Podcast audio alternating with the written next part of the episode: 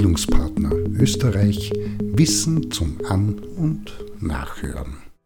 Ein Beitrag zum Thema Theorien in der Bildungsarbeit. Ohne geht nicht und vielfach selbstverständlich und ohne große Reflexion eingesetzt, so bekommt man vielerorts den Eindruck, schmeißen Vermittlungs- und Bildungsarbeitende in der täglichen Praxis mit Theorien nur so um sich. Konkret zu allen denkbaren Themen Erfolg, Motivation, Lernen, Persönlichkeit, Leben, Entwicklung, Verhalten und so weiter wird vollmundig explizit oder implizit auf Theorien gestützt erklärt, was wie und warum funktioniert. Wenn Mann, Frau und Divers sich in der Vermittlungs- und Bildungsarbeit mit Theorien beschäftigen bzw. Theorien nutzen, respektive vermitteln, Kommunikations-, Motivations-, Lern- oder welche auch immer, dann ist angeraten, dass nicht nur das, was einem gerade in die Finger kommt und plausibel erscheint, verwendet wird, sondern ganz genau überlegt und geprüft werden muss, was das denn ist, das verwendet bzw. den Lernenden vorgesetzt und zugemutet wird. Das heißt, nur weil etwas häufig und von vielen verwendet wird, vordergründig plausibel erscheint oder gerade in das eigene Vorstellungs- und Denkmuster passt, ist kein entscheidendes und schon gar nicht professionelles Kriterium. Zur Klärung, was meint Theorie? Wenn davon die Rede ist, dann handelt es sich um ein in sich stimmiges System von logischen und widerspruchsfreien Hypothesen, die gut empirisch gesichert und mehr bzw. mal auch weniger stark formalisiert und generalisiert sind. Konkret gibt es sogenannte Ad-hoc-Theorien, Theorien mittlerer Reichweite, solche mit höherer Komplexität bzw. hoher Komplexität und allgemeiner Reichweite. In jedem Fall dienen sie der Vorhersage zukünftiger Ergebnisse und, auch das darf nicht übersehen werden, Theorien geben immer auch Hinweise auf bestehende Wissenslücken. Soweit so gut klingt jetzt in der Kürze komplizierter, als es in Wahrheit ist und wer sich dafür interessiert, macht sich am besten schlau. Material dazu gibt es zuhauf.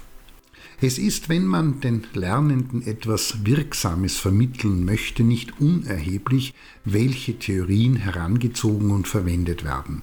Nimmt man beispielsweise den Themenkomplex Motivation, dann wird auch schon bei oberflächlicher Recherche rasch deutlich, dass es dazu unabhängig von den Grundlagen zur Motivation seit den 1930er Jahren unterschiedliche Zugänge und Theorien gibt Maslows Bedürfnispyramide, die ERG-Theorie, McClellans Bedürfniskategorien, Herzbergs Zwei-Faktoren-Modell, wie auch die kognitive oder Prozesstheorie mit Erwartungs-, Ziel-, Reaktions- und Gleichheitstheorie, Fromms Valenz-Instrumentalitätserwartungs- oder Georgopopoulos und die Weg-Ziel-Theorie und viele andere mehr. Und gleichzeitig wird durch die genaue Betrachtung auch klar, dass nicht jede Theorie in jedem Zusammenhang und Kontext wirkt bzw. angebracht und passend ist. Wenn Klarheit gewünscht ist, dann hilft es, wenn Frau, Mann und Divers sich bei der Annäherung an und Auswahl von Theorien zwölf Fragen stellt, konkret danach gefragt wird, Wer ist die Autorin der Autor? Was genau ist der Inhalt? Also wofür steht die Theorie? In welcher Zeit wurde sie entwickelt und welche unter anderem wissenschaftliche Bezüge zu anderen Wissenschaften bestanden zu dieser Zeit, in der die Theorie entwickelt wurde? Worauf genau basieren die Annahmen in der Theoriebildung? Welche Quellen und Querverbindungen waren zur Zeit der Entstehung gegeben und für die Autorin oder den Autor relevant? Wie schaut der gesellschaftlich-geschichtliche Kontext zum Zeitpunkt der Entstehung aus? Was war das Motiv bzw. die Absicht, welche zur Theoriebildung geführt hat? Welche impliziten und expliziten Abhängigkeiten und Wechselwirkungen bestehen zu anderen Theorien? Wer genau ist Nutznießerin bzw. Profiteur der Ergebnisse? Wie gesichert, verlässlich und qualitätsvoll sind die Daten bzw. die Umsetzungs- und Anwendungsergebnisse, also die Wirkung?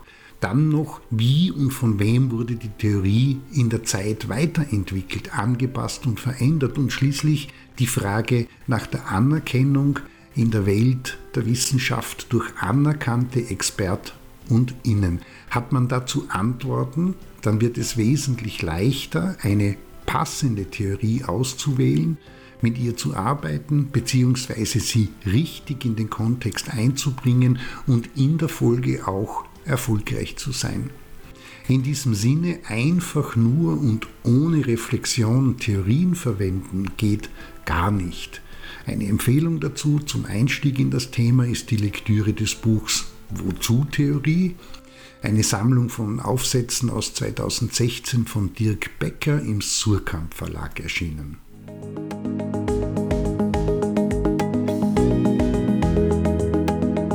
Das war Bildungspartner. Österreich Wissen zum An- und